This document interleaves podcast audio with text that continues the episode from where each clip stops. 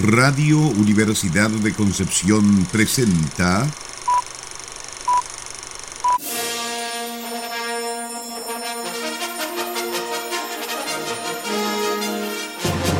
de película.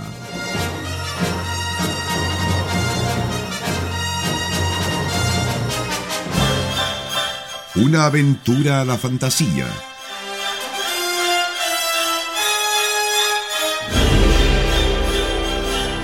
Un paseo por las imágenes que guardan tu memoria.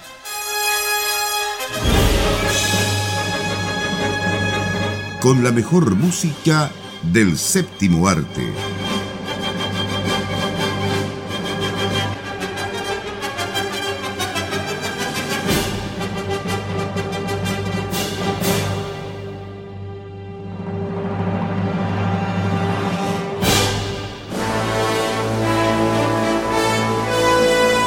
Muy buenas tardes, estimadas auditoras y auditores de Radio Universidad de Concepción. Damos comienzo a otro programa de película, como todos los fines de semana. Pero hoy día es un programa, ¿cómo, cómo podríamos llamarlo? Vamos, vamos a viajar nuevamente a otros mundos, a otros mundos submarinos, a otros mundos acuáticos. No, vamos a estar obviamente en nuestro querido planeta, pero vamos a, a ver imágenes y a escuchar imágenes también y vamos a ver magia eh, documental. ¿Cómo estás, estimada Sara? Bien, Felipe, hoy día me siento un poco como la sirenita, pero también podría ser que me siento un poco, no sé, vamos ahí, ahí le van a, van a ver cómo estamos. ¿Cómo día de estamos hoy. hoy día? Sí. Nicolás Masquerán. Como un molusco, ¿no? bueno, no quiere, Un decir que nos vayamos a- no quiere decir que nos vayamos a aburrir como ostra el día de No, hoy. ¿ya? por supuesto, Eh, no hay que ver. Hoy día andas loco. Claro. Sí. Pero bueno, vamos a revisar un documental que en su momento dio bastante que hablar eh, y que de hecho fue ganador del Oscar en su momento, compitiendo con el famoso documental chileno El Agente Topo. Eh, y como estamos en nuestro noviembre de locuras, Eso mismo te iba a decir. Noviembre misceláneo. Mi- no- en noviembre todo puede pasar. No, a propósito de los moluscos y los locos, noviembre de locura. Eh, el- decidimos traer este documental y revisar a ver qué tan bueno es. Primero, hace rato creo que no revisábamos documentales. Segundo, eh, da bastante para hablar, para bien y para mal. Y tiene, que es lo que más nos interesa a nosotros, una banda sonora maravillosa. Así que en eso siempre nos vamos a detener como algo positivo, yo creo, a lo largo de este programa. Estamos hablando de mi maestro El Pulpo, documental que se estrenó en septiembre del año 2020 a, a través de plataformas de streaming y que cosechó bastante éxito en esa primera etapa, lo que les llevó, como decía hace un momento, eh, a la carrera hacia el Oscar que finalmente consiguió. Así que vamos allá. Eh, tenemos en la dirección acá, eh, bueno, no, ten- tendría que hablar de la producción en La realidad. producción, sí, claro. es el productor el que aparece como protagonista acá, Craig Foster, ¿cierto? Que nos cuenta cómo él se inserta en la naturaleza subacuática para recibir terapia familiar. Ese es mi resumen. Ese es tu resumen. Pero claro, hablemos, hablemos un poco de eso, cómo nace cierto este proyecto, porque esto es, es netamente casi personal del- de este protagonista, de que realmente necesitaba de alguna forma un escape, ¿cierto? Y, y que escape en realidad, porque el tener ahí ese bungalow, como él lo, lo describía, a pasos y a metros de la playa, ¿cierto? Este paisaje realmente maravilloso y un... Se podría decir que, eh, eh, por lo menos a mí me causa un poco, un poco de temor, le tengo un poco de temor al mar también, por, por eso de, de tan bravo que es esta parte de la naturaleza, ¿cierto? Tan eh, salvaje en realidad. Pero él realmente se pasó por el frío también me da dije yo oye el, agua está entre los creo que los 8 y los 9 grados y sería pero después ya pasa a ser una cosa totalmente psicológica y con, con todo lo que uno empieza a sentir y a vivir y a, a ver digamos en estas profundidades este bosque también que me parece muy maravilloso todos los colores y toda la ambientación y el mundo que al final llega eh, con a ver digamos este protagonista eh, en sus aventuras subacuáticas. Subacuáticas. Puede ser que este documental nos pilló un poco volando bajo, por así decirlo, porque si se dan cuenta la fecha de estreno, septiembre de 2020, plena pandemia, cuando todavía estábamos todo el mundo encerrado, o sea, literal que la mayoría del planeta estaba encerrado en sus casas. Y llega esta historia de este productor que estaba pasando por una depresión, que bueno, no todos tienen la fortuna de irse a un retiro espiritual al lado del océano, pero bueno, el que puede, puede, digamos. Y en esto de zambullirse las aguas, de bucear, eh, se encuentra con una, con una especie, con, una pulpita. Y la relación que empieza a desarrollar con la pulpita, que después podemos hablar si las opiniones, en fin, eh, le permiten tener acceso, yo creo que por eso igual se, se ganó el Oscar y todos los otros premios que ganó, le permite tener un acceso privilegiado a poder registrar el comportamiento de esta especie en un contexto en que él podía ir todos los días y estar todo el día, si él quería, eh, metido en el agua. Y uno piensa, no sé, por los biólogos marinos, por mucho que se ganen proyectos, qué sé yo, no pueden tener ese acceso. O sea, porque igual los proyectos son limitados, los recursos son limitados. O sea, ojalá ellos desearían, yo creo, soñarían con poder tener todo un año para estar sumergiéndose en el agua y pasarse el día entero sin tener que hacer reportes, sin tener que estar pensando en las publicaciones, sin tener que dar cuenta en el fondo de las platas. Entonces yo creo que por ahí pasa esta gran ventaja que tuvo este productor, de que él podía hacer lo que quería porque en el fondo se estaba dando unos cuantos años sabáticos por su depresión y lo positivo es que a través de esta, de conocer a esta especie, y no solamente a la pulpita, sino que también todo lo que rodea, como dices tú, esa especie de bosque marino, por ejemplo, un montón de cosas que, que digamos, el mar sigue siendo un, un lugar que para el ser humano es mayoritariamente desconocido, digamos, esa es la verdad. Eh, todo eso le permite también ir, ir curando de alguna manera su depresión y ver la vida de otra manera. Entonces yo creo que por ahí, y todo ese mensaje en plena pandemia, yo creo que también por ahí llegó un poco los corazones de, los jueces. Ahora yo creo que tiene bastantes cosas positivas en el sentido como del registro documental de, como digo yo, del, del comportamiento de la pulpita, de poder tener acceso a imágenes y cosas que probablemente nadie nunca había podido grabar. Pero yo igual tengo mis reparos en la forma en que se presenta la relación eh, humano-animal, porque siento que de repente se proyectaban muchas eh, como emociones y actitudes humanas en la pulpita, que a lo mejor ella no, no era eso lo que quería hacer o representar. Pero bueno, ese es el relato que nos querían mostrar en este documental y bueno, la gente por supuesto que se conmovió mucho. Yo creo que tiene cosas muy buenas y también tiene esa cosa que a lo mejor a uno no lo convence, pero ya es como súper personal. Es que como lo que uno empieza de repente a, tratar de mm, eh, los comportamientos, ¿cierto? A darles, como tú dices, como dices tú, una humanización y, uno, y uno incluso lo hace en sus mascotas, digamos, supuesto, claro. totalmente normal, yo creo. Eh, hay una imagen que me, me, llamó mucho la atención cuando él empieza a decir, ¿qué es lo que está haciendo? Cuando esta empieza a jugar con los peces.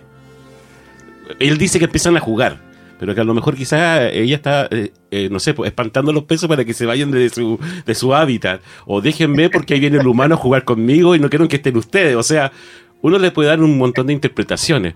Pero yo creo tal vez Felipe, o tal vez ya quédense cerca que ya viene ese maldito humano. Claro, también. otra vez, ese tipo otra vez, claro. Pero yo también, a mí me llamó mucho la atención el, hecho de que el, protagonista hizo una investigación bastante exhaustiva. Es decir, como dices tú, ¿quién tiene el privilegio de estar más de, tuvo más de un año en esto, en cuanto a las imágenes? Él descubrió muchas cosas, yo creo, porque buscó también información y no haber, no haber hallado a ciertas cosas a lo mejor también lo llevó a que él también pudiera, ¿cierto?, ir eh, investigando e ir guardando ciertas, eh, ciertos avances también en, lo, que se, lo que se lleva a la, a la investigación de, estos, de estos animales.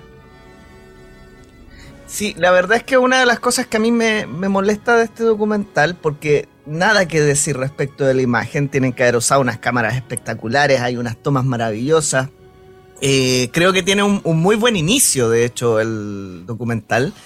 Eh, en cómo te va introduciendo a este mundo submarino y presentándote lo que aparentemente va a ser el conflicto, mm, que no sé si nos lleva a un nudo tan consistente finalmente, porque se trata todo de esta relación entre hombre pulpo, pero justamente ahí, en esto de la antropomorfización del pulpo, mm. ¿cierto? En esto de darle características humanas, creo que el asunto se le va de las manos, porque ahí incluso es como para poner en cuestionamiento el título del, documental. O sea, ¿es realmente el pulpo el que te está enseñando algo?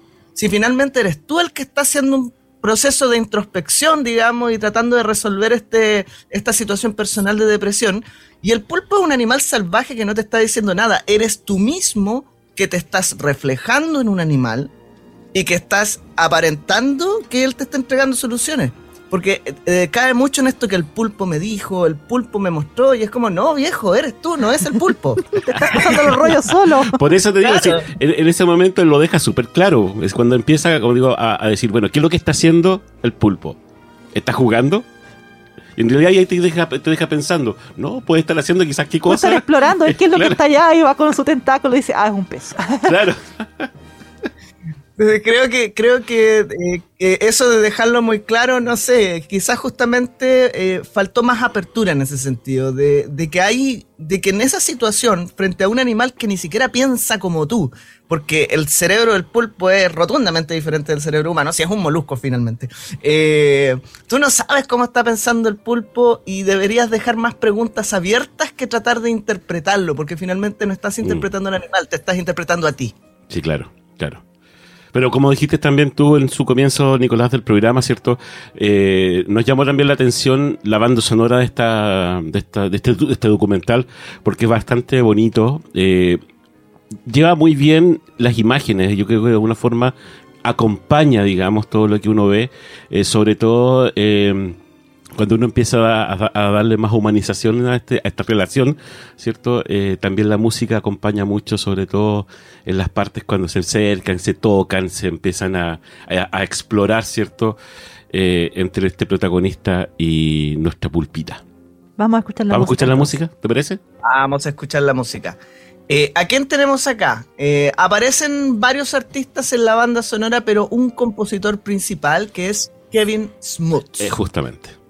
Yo por ahora no voy a decir nada porque para mí era un nombre absolutamente desconocido, pero eso es justamente la gracia. Estamos en el noviembre misceláneo, como dice Sara, en el noviembre la locura, como digo yo. Así que vamos a la banda sonora. Estamos revisando Mi Maestro el Pulpo. Esto es de película en Radio Universidad de Concepción.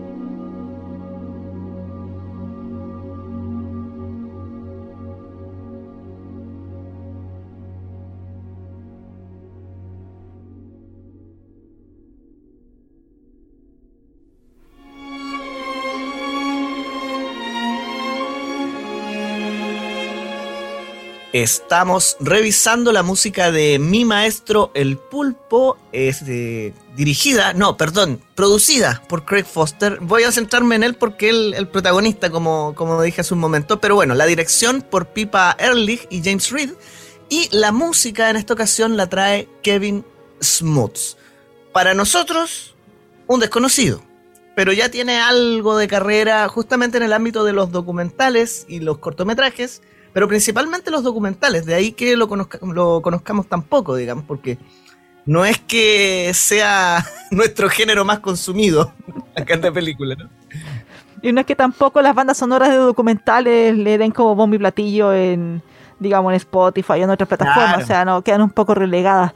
Me llama la atención, bueno, es algo que hemos comentado en otros capítulos cuando se habla del espacio, por ejemplo, cuando se quiere de alguna manera graficar sonoramente este mundo desconocido, se recurre a ciertos acordes, a cierta sonorización, eh, a la idea de la exploración, de este mundo que, es nuevo para uno, en fin. Y esta banda sonora tú la puedes tomar y poner en una película del espacio y funciona igual de bien. Funciona igual, sí. O sea, utiliza claramente los mismos códigos. los coritos, sintetizador, en fin. El pianito, pero el pianito, pero es muy bonita y como dices tú, va súper bien con lo que se está presentando en pantalla y con este relato dramático íntimo que en el fondo se construye. Por ahí Nicolás me comentaba antes de comenzar el programa, eh, sí que esto estaba quizás como al borde de la ficción. Y yo creo, o sea, yo entiendo de dónde viene eso y también es una pregunta que me he hecho yo en algún momento, porque, pero el documental también ha evolucionado.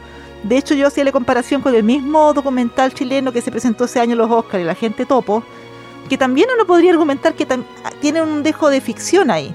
O sea, el documental también ha ido evolucionando como género y tenemos el documental puro, que probablemente es lo que estábamos más acostumbrados, lo que esperábamos, algo como lo que, por decir lo que hace National Geographic, por ejemplo. Ese enfoque hacia la vida de la pulpita habría sido muy distinto al enfoque que nos dan en este documental, que te crea un relato más íntimo, como que hay una relación más cercana con el pulpito, en fin pero al final también está guionizado eso. De hecho, me llama la atención porque sale que este documental estuvo 10 años en producción, pero se supone que el productor, el protagonista, estuvo solamente un año con la pulpita. Entonces me hace pensar que probablemente el resto de los años, entre la edición, en fin, también se fue en conseguir imágenes del resto de la fauna que rodeaba ese ambiente, que a lo mejor nos presentan ahí como que estaba, como que era contemporáneo, digamos, con la pulpita, y a lo mejor no lo era así ahí está la magia del montaje. Pero yo creo que ya hay que hacerse la idea que el documental también ha ido evolucionando y, y ya no es lo mismo que uno, que uno espera. Pues uno ya tiene que pensar, por ejemplo, documentales que también a veces incluyen elementos de cortometraje, de elementos de animación, por ejemplo. Se han ido mezclando un poco los géneros y bueno, es natural que se dé eso también en, bueno, en toda clase de expresión artística. Incluso la postproducción de audio, de hecho tenía, de eso me fijé al final de los créditos, ¿cierto? Si estaba, eh, estaba también este departamento de postproducción, claro, para darle un poco más de dramatismo, como decías tú, a la parte del guion y también de la, del, cuento, digamos, lo que se está eh, informando en el, en el documental. También hay un hay una parte, digamos, donde, que, donde hay ruidos o sonidos, digamos, subacuáticos que se exageraron justamente para darle ese, un poco de dramatismo al, asunto. Aparte que también estaba había un personaje que era el malo, que era en este caso la barracuda o los, o los tiburones, ¿cierto? que andaban dando vuelta por ahí. Aparte todos los otros personajes que participaron yo no es por defender el, documental, pero me voy a ir un poco a, lo que se mostró al comienzo, que fue el trabajo de este eh, documentalista, ¿cierto? Porque él ya había hecho otro trabajo con, eh, una tribu, si no me equivoco, también ahí de Sudáfrica. tiene otras imágenes, no claro. documentales como del océano, sí. Claro, entonces, como que yo, yo pienso, no sé, a lo mejor estoy, estoy equivocado, de que para él no lo hizo con esta finalidad sino que después lo tomó a lo mejor la productora o dijo, oye, de esto podemos hacer una historia, una dramatización, ¿cierto? Con tus imágenes y armemos algo. Y por eso a lo mejor se demoraron tanto tiempo, como dices tú, en poder también buscar otras imágenes y poder armar esta dramatización y, y, y, lo que al final nosotros pudimos ver que fue esta historia. Construir el relato. Claro, el relato, claro. Porque no creo que haya estado 10 años con depresión y hubiésemos visto al hijo crecer entre medio. Claro. claro Ahora, igual es que hay cosas que me hacen demasiado ruido. O sea, sabemos que siempre un documental tiene un sesgo. ¿ya? Eso es una cosa. Pero acá realmente yo creo que hay como una especie de montaje de principio a fin. Eh, o sea, hay demasiadas cosas que no me hacen sentido. Por ejemplo, eh, un nudo crítico supuestamente de esto y que te lo plantean al principio es que él dentro de su depresión y dentro de su desmotivación eh, está con un problema, digamos, con su familia. Y, y, plantea el tema con el hijo, ¿cierto? Que le preocupa porque el hijo está creciendo, es adolescente, qué sé yo. Eh, entonces, ¿qué es lo que yo hago para resolver esto? Me alejo de mi familia, ¿cierto? Y me voy a establecer esta relación con un pulpo. Claro, y al, y al, y al final eh, igual te muestran que lleva y dice una de las mejores cosas que, que, he podido hacer, digamos, es llevar y mostrarle esto a mi hijo y es, eh, es algo de lo que te muestran casi al final. Pero ese es como si el tipo le dijera al hijo, mira, yo para resolver mi situación eh, me fui, me hice otra familia y ahora quiero que la conozcas.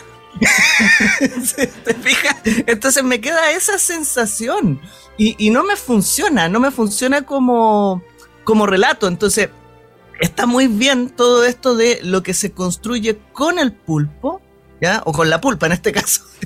eh, pero, pero cómo tratan de enmarcarlo, cómo tratan de darle sentido dentro de la vida de este personaje.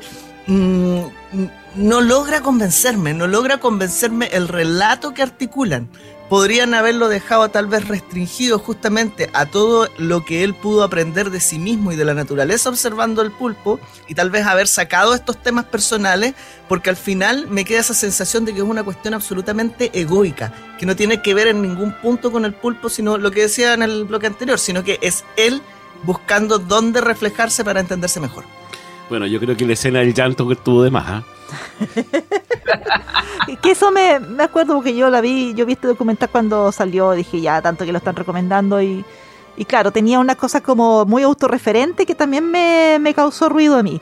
Claro, o sea, ese es el relato que te construyen, o sea, es un documental, la idea es que uno diga así es la realidad, pero en realidad en este caso uno tiene que poder separar las cosas y claramente encima le estaba buceando sin ningún tipo de equipo, o sea, a pulmón solamente en algún momento él tiene que salir a respirar, en algún momento tiene que salir a, a, almorzar, a tomar once, a dormir, en fin, entonces uno tiene que asumir que, claro, en esos ratos a lo mejor después de haber pasado, por ejemplo, en la mañana con la pulpita, a lo mejor llegaba a la casa más contento y tenía algún otro tipo de relación con el hijo. Eso es lo claro. que uno tiene como que asumir, pero claro, como dices tú, en lo que te presentan en pantalla da esa sensación de que me voy, me voy al océano, volveré. Me voy al océano. Sí, mejor. con la pulpita que me hace más feliz que todos ustedes. Ella me ama. Pero sí, yo creo que uno, debe reconocer igual la imagen esa cuando de alguna forma él, dice, eh, nos abrazamos o se abrazaron de alguna forma, ¿cierto? Está este contacto físico eh, después de tanto tiempo de, de, perseguirse uno y de observarse a, digamos, eh, porque ambos se observaban al, al, final. Ella de alguna forma desde su punto de vista y él obviamente de, de, de, del observador de, del que está buscándola, ¿cierto? Siempre en sus, eh, donde estaban sus guaridas, qué sé yo. Y se produce este acercamiento y al final este contacto. Ya eh, no deja de ser, obviamente, algo que el espectador a lo mejor también quería ver. ¿ya? Yo creo que por ahí también vamos, como digo, esta construcción de, de, de esta dramatización. Al final es, es eso, ¿sí? es, es, es querer, es como buscar un poco lo que quiere el espectador ver en la pantalla. Pero eso no va un poco como en contra de lo que debería ser un documental, tengo, claro. Te tengo, toda la razón contigo. Te, te, de verdad, es decir, si uno empieza a buscar los documentales de National Geographic, no hay ni llanto, no hay ni no hay ninguna de las cosas que también habían en este, este documental. Estoy totalmente de acuerdo contigo. A mí me encanta ver documentales, sobre todo, eh, no sé, cuando empiezan a buscar los tesoros perdidos de Roma, de qué sé yo, de, de todas estas civilizaciones antiguas, un poco para saber cómo, dónde. Con Albert Lin. Claro, y dónde venimos un poco nosotros pero claro, no, no tienen esta ese, ese condimento, digamos, extra que tenía este documental. Claro. O sea, hay otros documentales que uno puede ver que tienen que ver con estos procesos personales que son, eh, no sé, mucho más interesantes.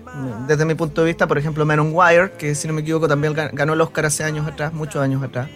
Eh, en lo personal, a mí el, agente topo me, gusta mucho más y si bien también hay una cierta ficción, tiene que ver más con introducir a este personaje, ¿cierto?, en un ambiente y ver qué es lo que empieza a pasar ahí.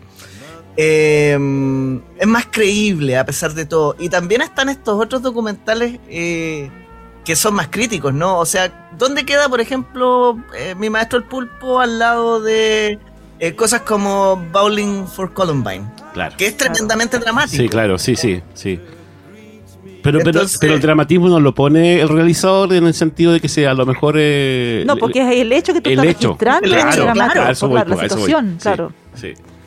Claro, entonces ahí me, me- me pasa que este documental me queda en un límite medio extraño porque ni siquiera sé si me funciona como documental propiamente tal, porque siento que mucho de lo que me están mostrando está no, no está ni siquiera como seleccionado, por así decirlo, sesgado, eh, porque siempre hay un montaje en los documentales, sino que derechamente está inventado, está creado para generar ese efecto. Como que nace una película de, de- de cualquier otro tipo, ¿no? Por supuesto.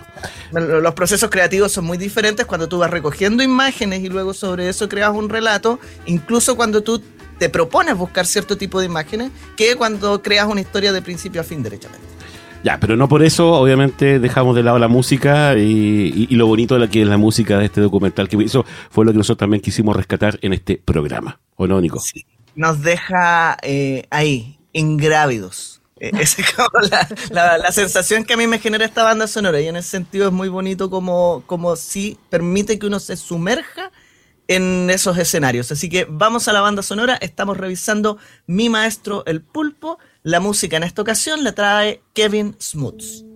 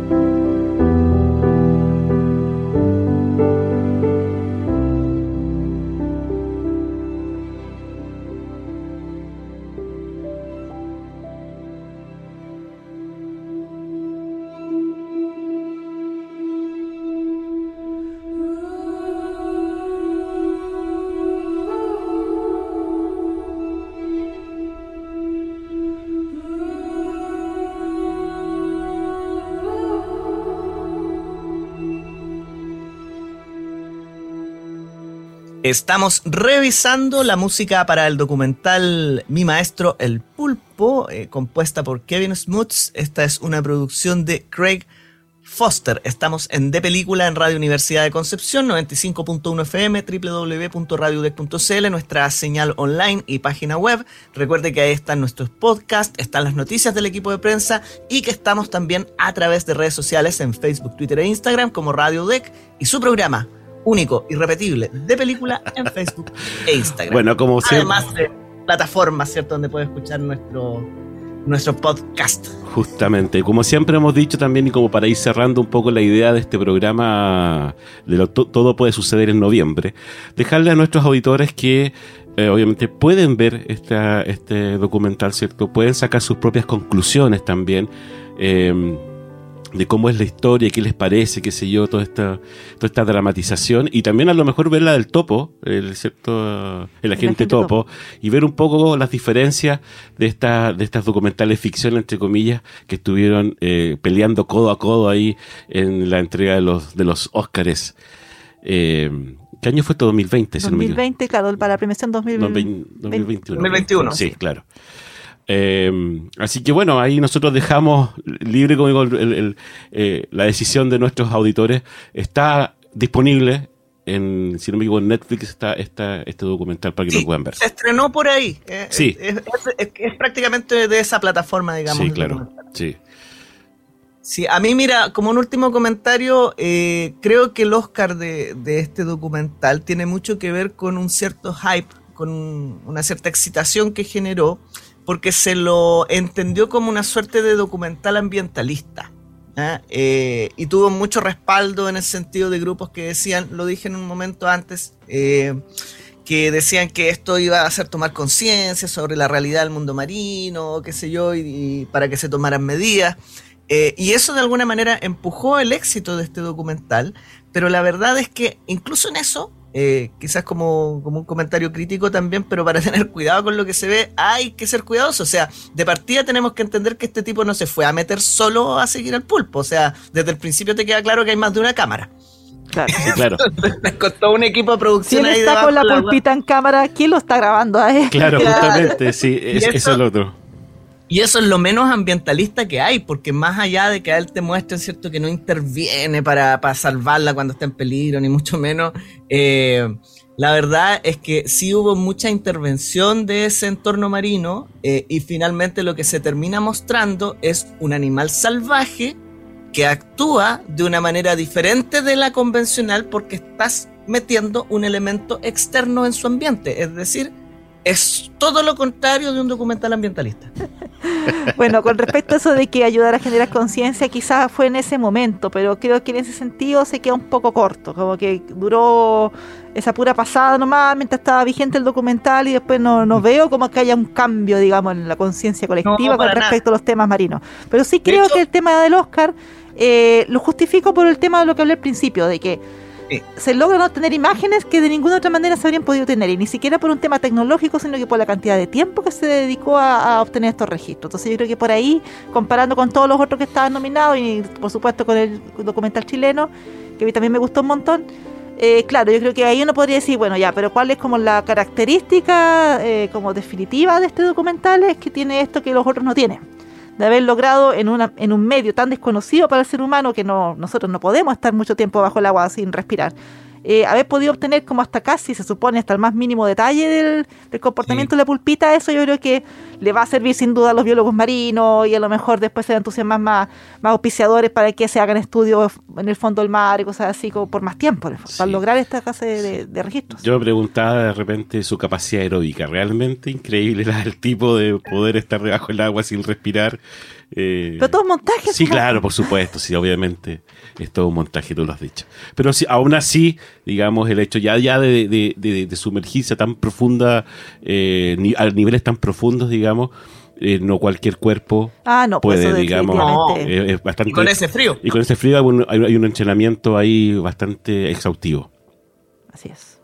Sí, bueno, y en mares bastante peligrosos como los de Sudáfrica, donde se juntan las corrientes, oye. Pero bueno, eh, comentario al final, fíjate que a propósito de esto, de que, de que hubo mucho apoyo de ciertos grupos ambientalistas, quienes fueron los principales detractores de este de este documental, eso buscaba por ahí que empezaron a hablar en contra, los científicos, los biólogos, los biólogos marinos, que decían que, claro, que lo que mostraban ahí era poco realista. y, realista. claro, en realidad afectaba mucho el, entorno. Pero, pero ¿quién escucha a los científicos de todas maneras? Bueno, ya, tenemos que ¿No empezar. ¿Puedo decir eso, me retan? Sí, cuidado porque. bueno, en esta radio. Justamente. Ya, bueno, nos vamos a empezar a despedir entonces después de este comentario de nuestra querida Sara. De broche de oro. De oro, claro, justamente. Eh, hasta la próxima semana, ¿cierto? En otro, si es que hay otro programa de película. si es que sigo yo. No, está bien, siga ahí, obviamente. Cada uno responsable de, de lo que uno comenta. Sí. Ya. Un eh, saludo a todos entonces que nos están escuchando en sus casas, en sus vehículos, bueno, a donde sea. Y nos encontraremos la próxima semana para otro capítulo más de, de, película. ¿Qué sigue, Sarita? A continuación sigue Sonido Penquista y luego a las 21 horas llega nuevamente Nicolás Masquerán. Otro programa de locura. Otro programa de locura. muy bien.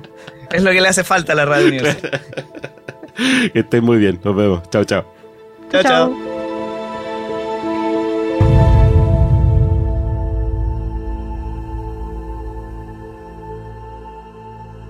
Radio Universidad de Concepción presentó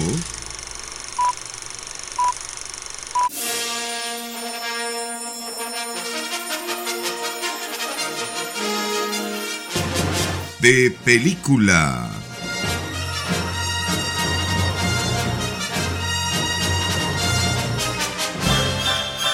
Una aventura a la fantasía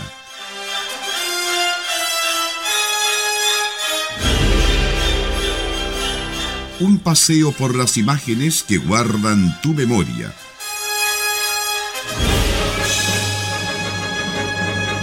Con la mejor música del séptimo arte.